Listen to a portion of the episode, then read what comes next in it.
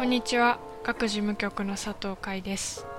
今回は各人第59回の後編をお送りします。クリエイターゲストにはディレクターの上出良平さんをお招きし10代ゲストのサクさん、ユウさんと共に対談しています。ここで各人ミニコーナーのお時間です。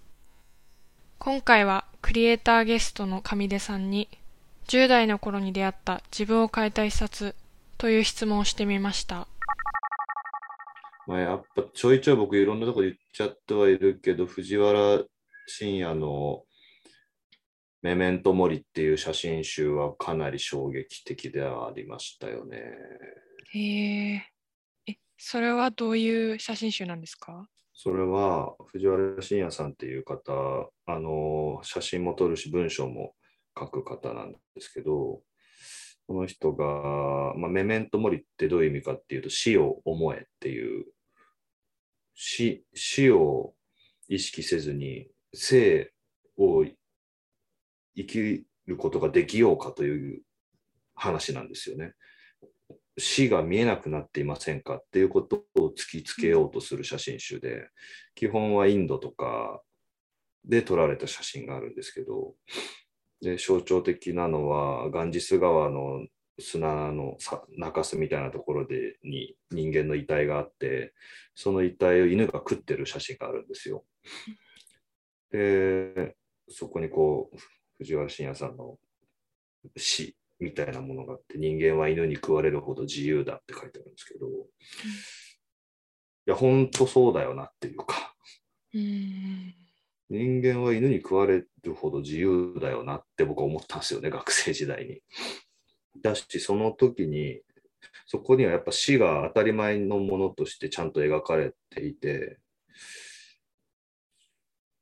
その、なんか学生時代にずっとこう、もやもやしてた自分は特別な存在になりたいのにどうせなれないみたいなこととか多分誰もが感じてることだと思うんだけど、うん、そこにその死っていう軸を一個置くことで、いろんなことの肩の荷が下りたっていうか、うん、まあ、どうせ死ぬし、死に方が自由なんだから生き方も自由だよなというような感覚になることができたし、その死っていうものから目をそらせばそらすほど生き方が分からなくなるっていうことにすごい納得感があったからだから僕はそれ以降死っていうものにすごい執着を持っているというところはあるし一昨年ぐらいのその家ついていっていいですかっていう番組で猪間っていう人が死んでいく様を撮って地上波で流したのもやっぱその写真集と出会っていたからだと思いますね。その人が死ぬっていうことをテレビではタブー視してるわけですよね、当然だけど、人が死ぬところなんて見せていいわけねえだろって全員が言うっていう状況で、だけどその理由を聞いても誰も答えることができないっていう、そこにはなぜか死を敬遠するっていう状況があって、でテレビがたびたび叩かれる自主規制みたいなものの典型例でもあったし、でもかっこよく死んでいくっていうことを見せちゃいけない理由ってやっぱりないんですよね、多分。うん、だから、半分ゲリラ的に放送したんですけど、やっぱりクレームみたいなものも一つも来なかったし、うん、だからそれを、いや、それダメでしょって言っていた会社のおじさんたちは、口をつぐむしかなかったという状況ですよね。うん、だって評価だけされてクレームも何もなく。なダメっていう理由がねどこにも本当に存在しなかったという結果だから、うん、みたいなことを考えるとその「メメントモリ」っていう作品はずっと僕の中のなんか一個の物差しみたいなものとして生きてるなと思いますね。私、あの、ポッドキャスト最近、あの、上地さんの、あの、すごいき、あの、ハイパーハードボイルドグルメリポートの、えっと、ポッドキャストを聞いてて、なんか、あれは国内じゃないですか。はいはい、だからなんかその結構よよりみ身近な感じがするっていうかでも全然知らないし、あの安楽死の回とか、うんうん。結構聞いててうわーっていうか なんかあの考えるところに自分立ってなかったなみたいなのに ちょっとショックを受けたりもしたんですけどはい。はいでもなんかそういうその絶対になんかすれ違ってるかもしれないし 絶対になんか近くにいるけど見えないものになってたものみたいなのをうん。すごい目の前になんかドンって置かれた感じがししてうんあでもこれってそのまああの前編の話にもすごいあったなんかシシナリオを作ってゴゴールを作るみたいなことだと絶対出てこないしうんうん。なんかあなんかすごいあのいい意味でなんかなんていうのかなささらされ なんか自分の弱いとこ見ちゃったのみたいな 気持ちもして、はいはうんだからなんかすごだからこの本が、まあ、今私まだ読めてないんですけど、はいはい。この本がそのそういうものたちの軸になってるっていうのがすごいですごい読みたいなと思ったしなんかその、えっと、映像とか見てくれてるそれこそあのさくくんとかゆうさんとかがなんかこれを読んでどういうふうに感じるのかみたいなのすごい気になります。うんうん、醍醐味なんだと思うんですよね。その、うわ、そこ考えたことなかったわ、みたいなことを突きつけられるっていうのは、うん作品と触れる醍醐味の一個だと思うんですよね。だから安楽死の話とかは、その、なんかざっくり言うと、もう来月安楽死をしますという、うんえー、と30歳の女性に話を聞きに行った回なんですけど、結局彼女が言ってるのは、生きる権利のことばっかりで死ぬ権利ってなんで認めてもらえないんですかっていう話なわけですよね。うんえー自殺をしようとしている人が目の前にいたときに、ほとんどの人が死んじゃダメだよって言いますよねと。うんそれって正解ですかっていうことを彼女は突きつけてくるわけですよ。その人は死ぬほどの苦しみをずっと味わっていて、今ようやく解放されようとしているときに、うん死んじゃダメだよって言ったお前は、その子を、それで死ぬのを諦めたときに、その人のその後の苦しみの責任を取れるのかっていう話になるわけですよね。止めたからには、その後の責任を取れよと。でもそんなことを考えてる人ってどこにもいないんですよね、多分世の中に。死ぬ、自殺止めたよ、いいことしたよで終わっちゃってるっていう。うんそこでなんか自分の思考の限界をまざまざと見せつけられるから、それがなんか醍醐味というか、自分の知らない領域に気づけるってものすごい嬉しいことじゃないですか。恐ろしいけど。で自分が無知であるっていうことを知るっていうことは最高にスリリングで楽しい経験だから、それをやっていきたいっていうことがありますよね。僕もだから、うんメメントモリはまさしくそれ、その衝撃だったんですよね、僕にとっては。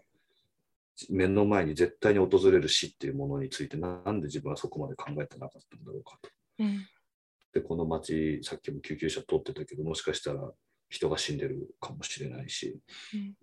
もずっと目の前にあるべきものが隠されてきたっていうことにようやく気づくというか、うん。そこら中に死はあるはずなのに。みたいなことがあったんで、メメントモリ、10分で読めるんでうん、ぜひみんな買ってみてください。もう写真集、薄い写真集なんで、うん。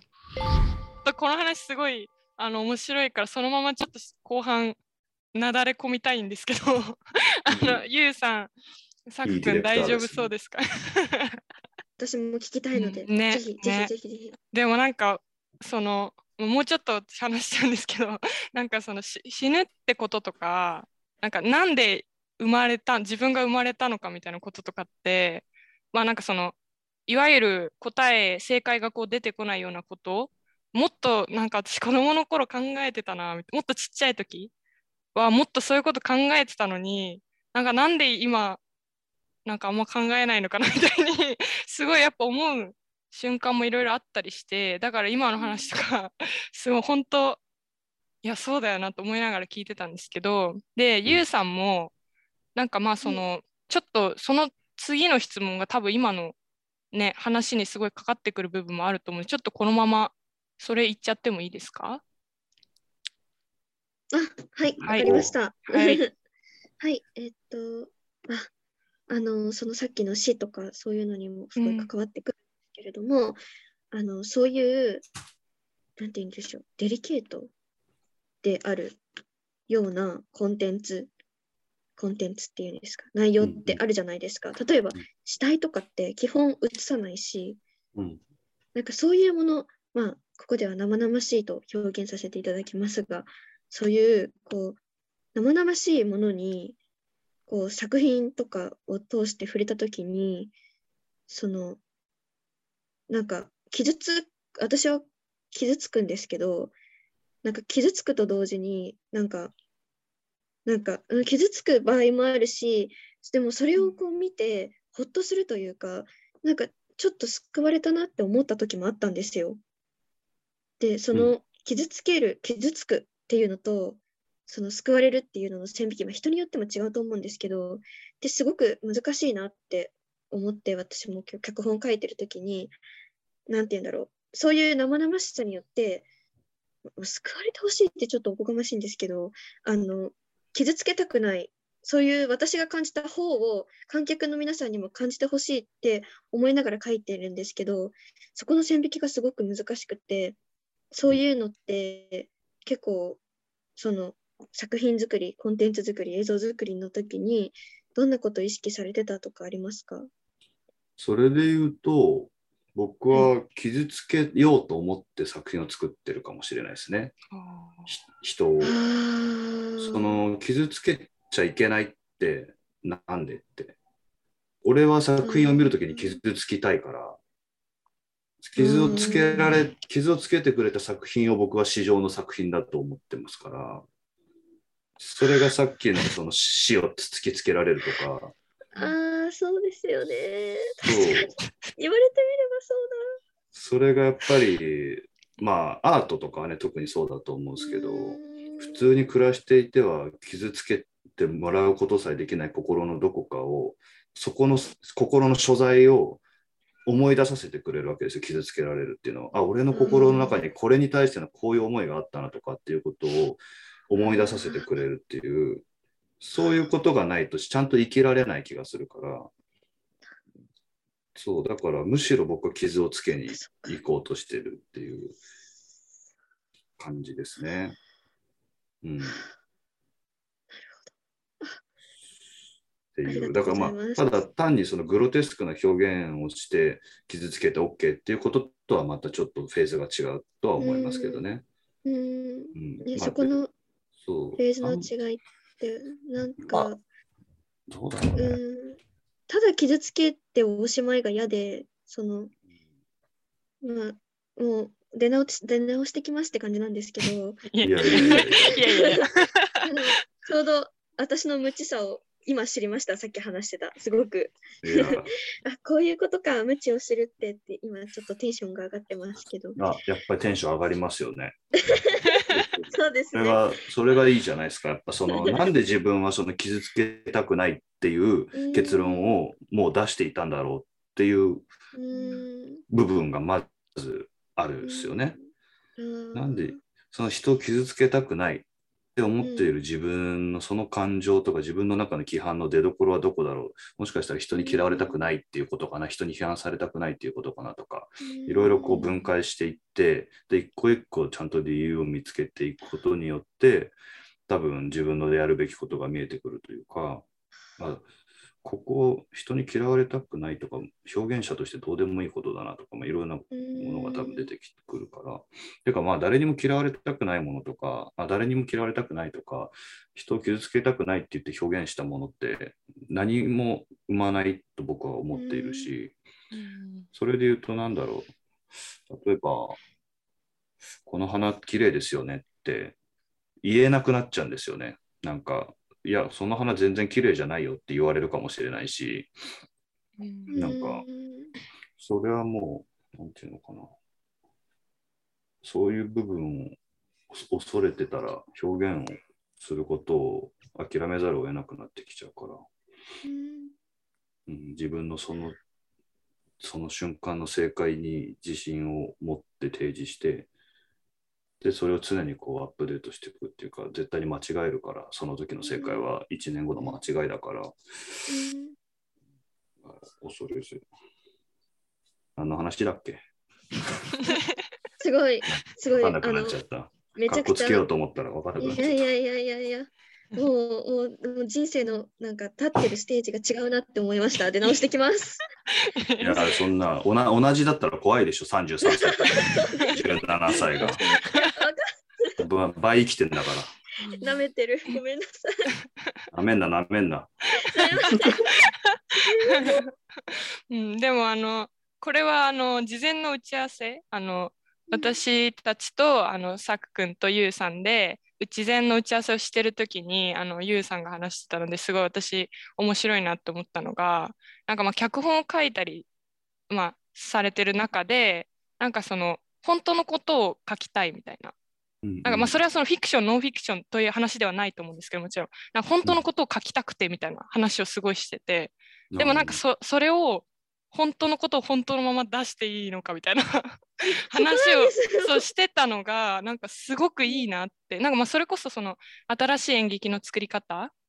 あの、ね、ゆうさんがねあの参加してた授業とかでもその群像劇だったじゃないですか。うん。だからそのあの面あの群像劇だから全員にこうスポットが当たってて誰がこう主人公でとかがない状態。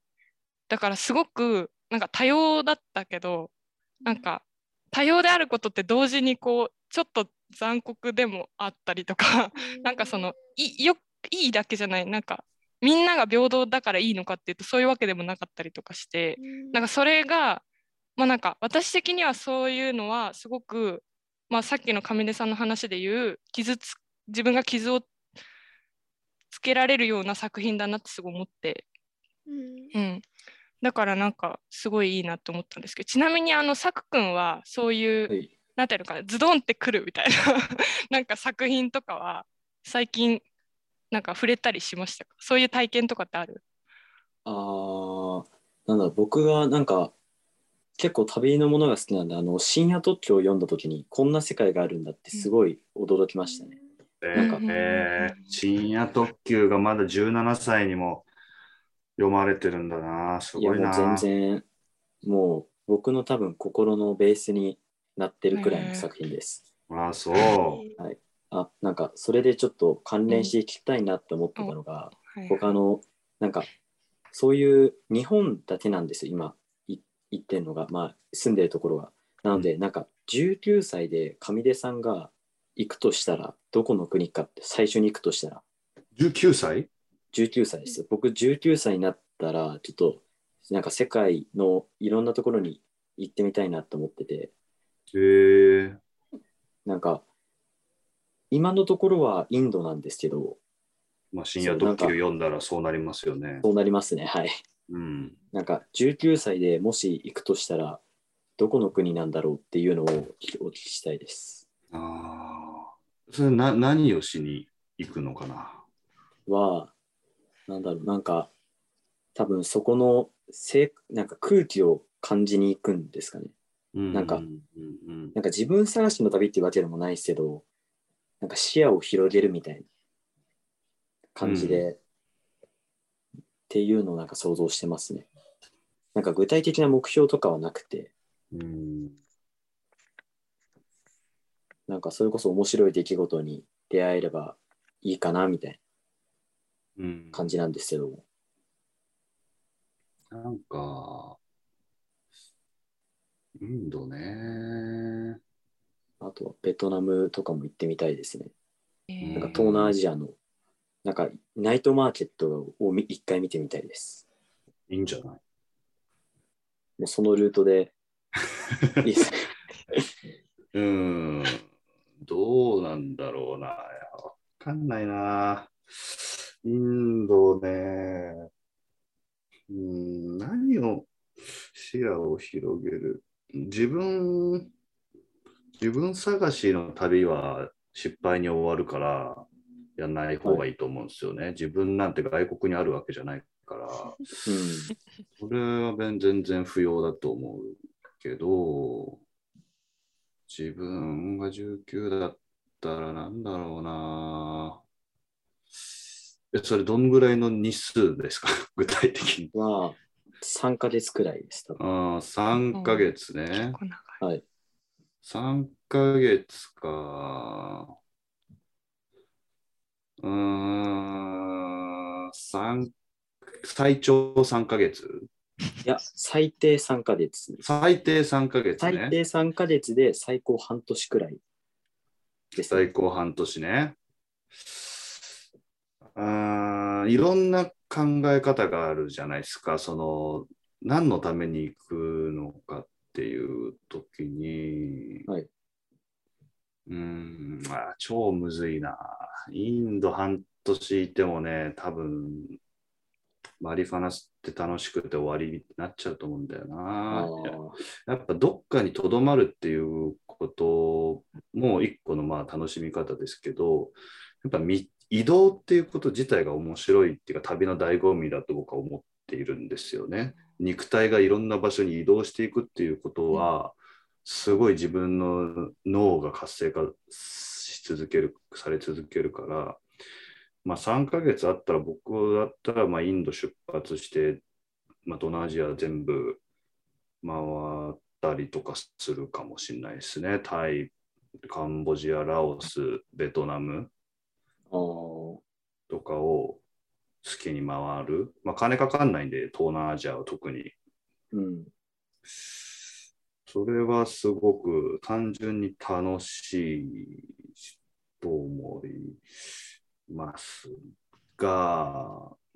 なんか最初に行く国なんで、最初に果たしてインドに行っていいのかって話をちょっと僕いろんな人にしてるんですけど、うん、インドの前になんか国挟んどいた方がいいんじゃないみたいに言われて、しょっぱなインドみたいに言われることが結構あって、うん。いやいやいや、インドなんて旅の初心者が行く国ですよ、そもそも。そう、そういうもんなんですか？うん、いきなりね、アフリカ行ってこいとはわけが違うですからね。あー別に、止ま、ショックが大きい方が楽しいでしょう。ちょちょうどいい気がしますけどね。なんか、たくさんチーズしてられた方が楽しいみたいな感覚ですよね。うんめちゃめっちゃ失敗すると思いますよ。で、いろんな悪い人間もね、東南アジアいっぱいいて、若い日本人旅行者だと思ったら、バカみたいにかもられると思うから、それも楽しいっていうかね、悪い人いるなっていうのをちゃんと感じられるだろうし。うん、あと個人的な趣味で言うと、半年あったらアメリカをテントしょって北から南まで歩き通すな。ああ、アメリカなんですか？アメリカに3本そのロングトレイルっていうルートがあって、はい、西側、真ん中、東側っていうのがあるんですよ。はいはいはい。西側が、えーパシフィッククレストトレイル、真ん中が、えー CDT、セントラルディバイドトレイル、一番右がアパラチアントレイルっていうのがあって、カナダからメキシコ側まで半年あれば歩ききれるんですよね。えで、これはその山歩きをする人間の憧れで、社会に出てからは誰もできないわけですよ。そんなじ休み取れるわけないから、みんな仕事を辞めた人がたまにそれをやるんですけど、まあ結構大変なんですよね。テント背負ってうん。半年間。で、だけどそこにはやっぱり、まず自分の肉体と本気で向き合う必要があるっていうことがすごく貴重だし、あと脳みそを使い切らないと危ないから、めちゃくちゃ人間としてこうタフになれるし、で、限界を何度も感じるだろうから、その時にいろんな人との触れ合いで救われることもあるし、めっちゃ俺だったらそれをやるっすけどね。お金も最初の道具だけ揃えちゃえば、半年間ほぼ無料みたいな旅になるから、うんテント、テント泊ですからね。まあ死んじゃうかもしれないけどね。え、上出さんはやられたことはあるんですか？いや、俺はなんか社会人になってからだから、10日間歩いたりとかしかしてないですけどね。半年間山歩いたことはないんですよ。超理想ですね。学生時代しかできなかったなって正直思ってます。でインドに1ヶ月いんのと半年いんのって変わんないと思うんですよね。ええうん。もう1週間ぐらいで大体もうなんとなくわかるだろうし、ただなんか目的を持って、ただ旅をすると、本当ただ飽きて終わっちゃうから、目的があった方がいい気がするんですけどね。なんか、例えばインドだったら、ヒンズー教徒がもうガンジス川に押し寄せる祭りがあるんですよ。なんだっけな。それを取りに行くとか、なんかそういうなんか、なんていうの、まあ、例えば超つまんない話だけど、就職活動をいつかしますってなった時に、いや実はインドに1ヶ月行ってきましたそれでって終わっちゃうんですけど、そうじゃなくて、まあ、さっきの話だと半年アメリカ来たから南までテントちょっと歩きましたわって言われたらもうタフだね採用ってなるし。うん。そうそう。でインインドのそのその祭りを取りに行ったんですって言われたらいやそれどういう祭りなのかなんていうのかなすごくなんていうの人とは違う経験がい容易にできるっていうそのちゃんと目的があると。あフラッと旅するやつっていうのはやっぱ大勢いてバックパッカーやってましたわ。60カ国歩いてきましたみたいなやつはもう石投げりゃ当たるぐらいいるんで、うん、そう。日本世界一周してきましたみたいな人もいるからね全然。ざらに。でその人の話聞いても何にもないっていうことはよくあって、あうん、なんかちゃんとちゃんと世界を見たりできたらいいけどね、まあ、あとなんかあのちょっと思ったのが今、それなら世界の祭りを見に行きたいなと思いましたね。うん、祭りはめっちゃおもろいと思うんですよ。あとなんかね、その学生の旅って基本的には自分たちの国より経済的に貧しい国に行くことが多いと思うんですけど、まあそうじゃないパターンもあるだろうなとも思ったり、あとは日本人として差別されるみたいな経験をするっていうこともあってもいいかなとか思うんですけどね。アメリカの、なんだろう、トランプ支持者がいっぱいいるような街とか行ったら、まあ、白人だらけの、日本人ってだけで差別される世界なんていくらでもあって、うん、これからの社会を生きていく中では、その差別をされる感覚とかを持ってたら強いなと思ったりとかね、し個人的には。わざわざ差別される場所に行くってどうかしてますけど、それもなんか、ね、面白いから、どうぞ。ちょっとすみません、喋りすぎて。いやなんか傷つけられるけど、なんかめっちゃいい経験のやつです。ちょっとアメリカ横断っていうのは選択肢なかったんで、なんかアメリカの？うん、ちょっと考えてみます。あ。あの、俺が言ったのはアメリカ縦断ね。アメリカ縦断、あ、縦、横、あ縦か縦横ではないんです。横ではない。俺がやりたいのは縦。縦。横はね、横で行くならやっぱり車とかバイクとかになっちゃうですね。あー。山脈がこう、縦に走ってるんで。ああー、そっか。あと自分の足で後で地図見た時に自分の足でここからここまで歩いたんだとかっていうのはすごい自信になるんですよね実は。あ超どうでもいいけど。そうすごい。こんだけ自力で移動できるんだなとか。すごいその後も単純に登山のスキルが上がるだけじゃなくていろんな自信になりますけどね。僕はやっぱ山歩きしてたっていうのはすごい良かったというか別に会社仕事なくなってもなんとなく生きていけるだろうなっていう。なんとなくの思い、その都市に完全に依存してたら、会社から見放されたらやべえなとか多分思うんですけど、うん何何にも思わないんで、その辺が。多あ分ちょっと心の支えになったりしてますけど。いやでもその感覚めっちゃ大事ですよね。やっぱなんかその高校の時だと就職しなきゃいけないんだみたいな。なんかうなんとかしなきゃいけないんだみたたいなの全然あるし、結構まあ学に通ってる子とかでもなんかこれつづ絵かずっと描きたいんですけど多分無理っすよねみたいな。なんか子とか普通に言われたりとかするとなんか、あそっかとか思って。でもなんかその、まあ、ハーハイパーハードボイルドグルメリポートとか見るとあなんか全然大丈夫かもみたいな。なんかそういう希望みたいな予感も同時になんとなくなんか自分の中に生まれてくるっていうか、う、うんん。なんかそういう意味でもその外の世界とかをいにいっぱいまあそのさっき差別にを逆に受けに行ってみるみたいな話もあったと思うんですけどなんかそういうのは確かに大事なんだなっていうあとその上出さんがすごいあのいろんな国に行かれてる上出さんがそのどこに行くかじゃなくて何するかでしょみたいな話がすごい 個人的には面白かったっていうか、まあ、確かになと。うんうんそうっすね。何がいいのかな。まあちょっと危ないとこもいっぱいあるから気をつけてほしいですけどね。でそのなんか、なんだろう、スラム街いいろいろ行きますとかはや絶対やめた方がいいですね。本当うん病、病でやられる可能性があるから、そういうのはやめた方がいいかな。なんか、危険なところ行って映像撮ってきましたとかは、普通に危ないから。もうだからなんか、上出さんのハイパーは、ハイパーでもなんか、すごい、さなんか、リベリアだと一番やばいところを墓に行ってるじゃないですか、最後。はいはい。でもあれって、なんか、なんて言うんだろう、どこまでの危険の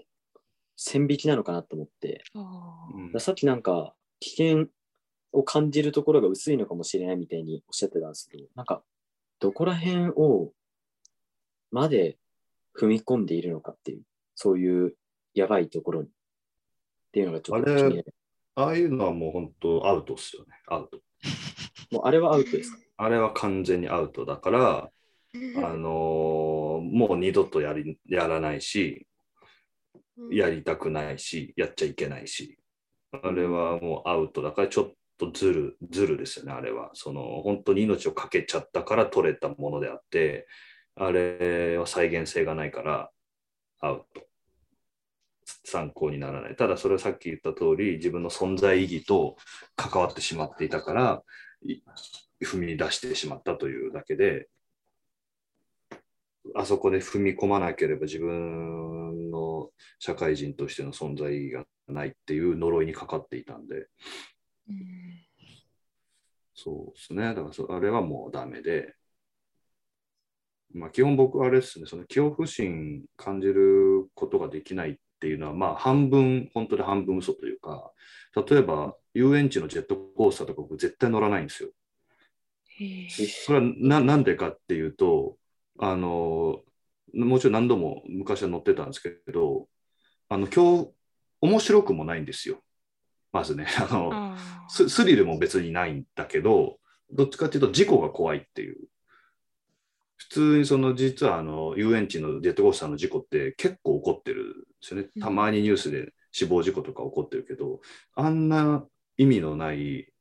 リスクの高いものには絶対乗りたくないっていう気持ちなんですよね。あーなるほど。そうだから、その危険の存在についてはかなり細かくアンテナを張ってるんですよ、常に生きていくときに。で、一個一個り、で、幻想の恐怖っていうのもいっぱいあって、本当は恐るべきではないのに恐れてしまうっていうことがあって、それに対して僕は恐怖を感じていないという感覚。見てくれの恐怖には惑わされないというか、なんかその中にある、ななんて言うんだろう。なんか本質的なものなんですかね。なんかそれを見るのってもうめっちゃ難しいような気がするんですけど、なんかパッと見わかんないじゃないですか。はいはい。なんかそういう能力とかは、なんかさっきみたいに生まれつきというか、せなんか育っていく上で手に入れたものなんですかね。そうだ、そうだとは思いますね。やっぱり山の、まあ本当物心ついてたから、基本的に山遊びしてたんで、親のおかげですけどね、家族でどっか行くって言ったらもう山に遊びに行くしかなかったんで、東京でしたけど、生まれは。だから、その時にやっぱ、あ、これ、これやったら死んじゃうんだみたいなものがそこら中にあるわけですよね、山の中には。そういう中にちゃんと身を置けたっていうことはすごい自分にとって大事だったし、都市の中ではやっぱり死がね、本当危険っていうものが目に見えないから、本当は酔っ払って道で寝たら死ぬんだけど、引かれて、と山より危ないんだけど、それもなんか見えないから、その危険が。あとは、うん。まあ、たまたまその不良活動みたいなことになっていった時の人間同士の危険なこう関係とかは、まあ、今にも生きてるとは思いますけどね、その、この先輩実はビビってんじゃねえかとか、うんこの先輩にこれ言ったらきっとやばいなとかっていう人の顔色を伺って危険を逃れる嗅覚みたいなものは、その、養われたとは思いますけどね。何の参考にもならない。ああの、ゆうさん、すごいうなずいてうんいますけど、あ。どうですか？なんか思うところとかありました？いや、はあそうなんだって。そんなことがっていう、そう、ある意味そうですよね。山も不良も不良活動も 極限ですもんね。極限って言うんだろうか。しちょっとやったら死んじゃいますもんね。それが分かりますもんね。死んじゃうし、めちゃくちゃ痛い目に遭うし。っていう、なんか、潜在的になんか小さい頃にこう身につけたその危険をさ避ける嗅覚っていうんですか？危険になれる力っていうのがその上出さんのあ結構怖いものなしみたいなところにもつながってるのかなっていうあのうん思ってああそんいやそんなことがあるのかと感心してました。ああありがとうございます。うーんすごいなあ すごいなあまあでも、そうですよね。普通に転び慣れてないと大怪我するみたいな。なんかそれはあることっすよ。うんもう、そう、そうですよね。うん、うんなるほどな。だって、く熊の恐怖に怯えながら10日間山歩いてたら、社長って怖くないですもんね。うわ、それめっちゃ大事だ。全然怖くない。本質だ本質その感覚。まあ、そっか。なた持った元少年兵に囲まれてててたら、全然街の不良も怖くないですもんね。ああ、確かに。確かに。なた持ってこいみたいなことになる。う んいやいや、まあ、街の不良怖いですけどね、普通に。怖いけど。うんでもなんか、さくくんは今の話聞いて結構その外国に19歳で海外に行くみたいな話も結構具体的にいろいろ考えられるようになったんじゃないですかね。そうですね。ねなんか、目的が欲しいっす。目的をてか探さなきゃいけないってなんか思いましたね。趣味は何ですか、趣味は。趣味は、僕結構音楽とか、まあ、あとは普通に人と話すのが好きですね。うん音楽っていうのはどういう音楽なんですか？はなんか僕、常田大樹っていう人がすごい好きで、いはい。なんか、東京カオティックっていう、なんか、はいはい。ジャンルね、彼が掲げている。そうです、そうです。はいはい。なんか、そういうのがもうカオスな、カオスで分かんないものが好きなんです。なんか理解できないくらいのものが。なんか、そういうのがすごい好きですね。うんカオスね。カオスってね、めっちゃむずいんですよ。カオスを作るっていうことは、めちゃくちゃ難しくて、カオス風はね、作ることができるんだけど、本当の無秩序を人間が作るっていうことはね、僕はほぼ不可能だと思っていて、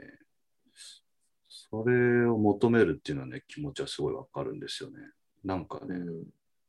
神がかったものにならざるを得ないカオスは。人間が何か作ろうとしたら、絶対に秩序秩序だってしまうから。だからまあ、それこそ薬物やって、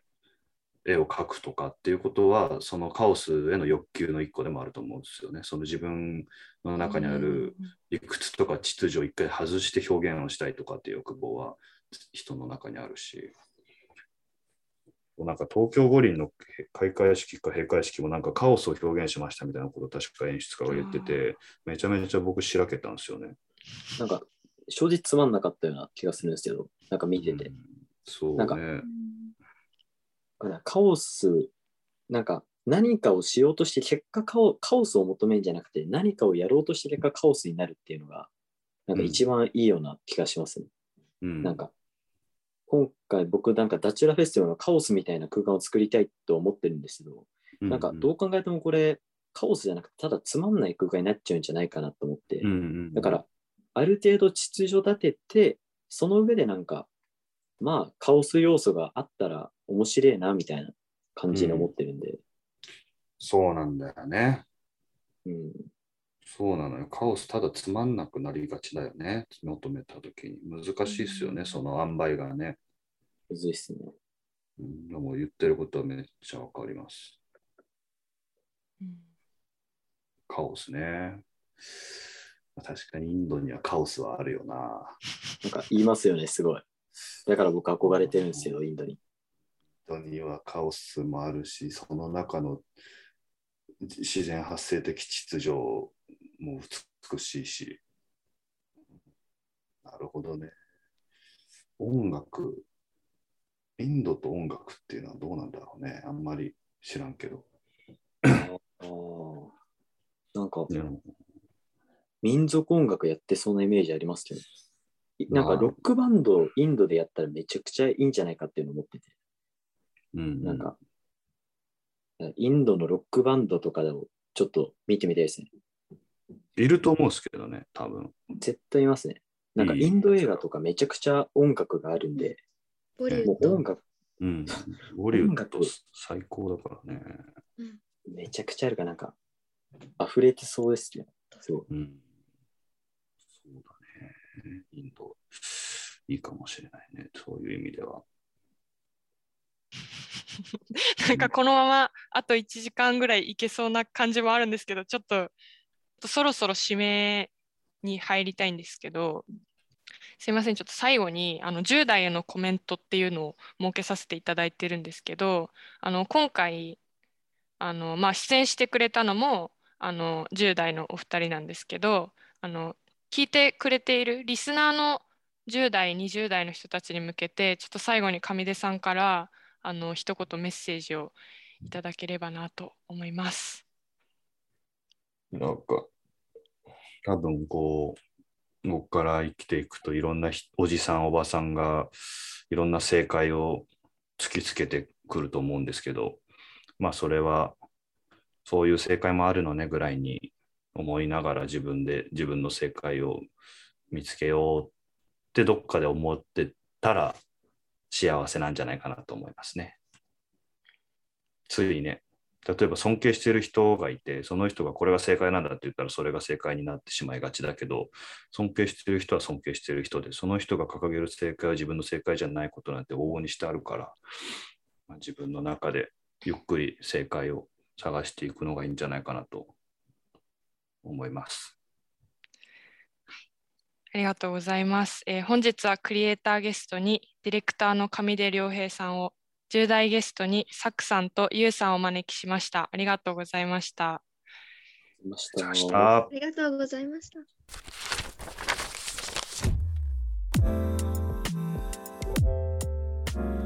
今回も前編に引き続きクリエイターゲストにディレクターの上出良平さんをお招きし